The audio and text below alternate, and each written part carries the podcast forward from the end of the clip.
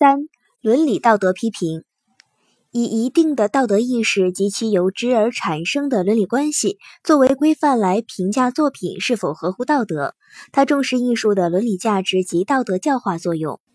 孔子在《论语为政》中评《诗经》说：“诗三百，一言以蔽之，曰：思无邪。无邪就是不邪恶而合乎善的标准，就是其有道德价值。”《毛诗序》中说。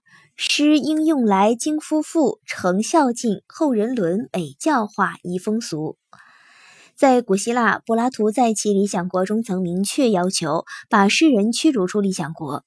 亚里士多德不赞成柏拉图的观点，认为悲剧是借引起怜悯与恐惧来使这种情感得到陶冶，悲剧能打动慈善之心。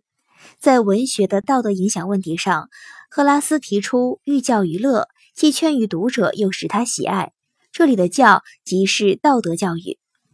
道德批评的基本操作是对文学作品道德内容的阐述和评价。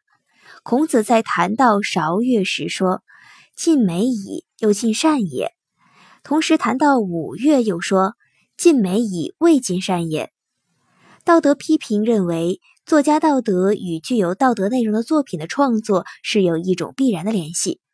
孔子说：“有德者必有言。”《论语·宪问》。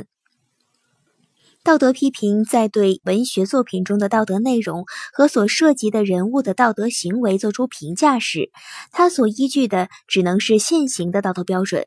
但现行的道德不一定是长久的，所以这种评价有时很难经受历史的检验。其次，文学作品的内容是极其丰富的，常常有许多作品的道德内容很薄弱，其目的也不再影响人们的道德行为，或起到道德教育作用比较小。对于这类作品，道德批评往往很难恰当。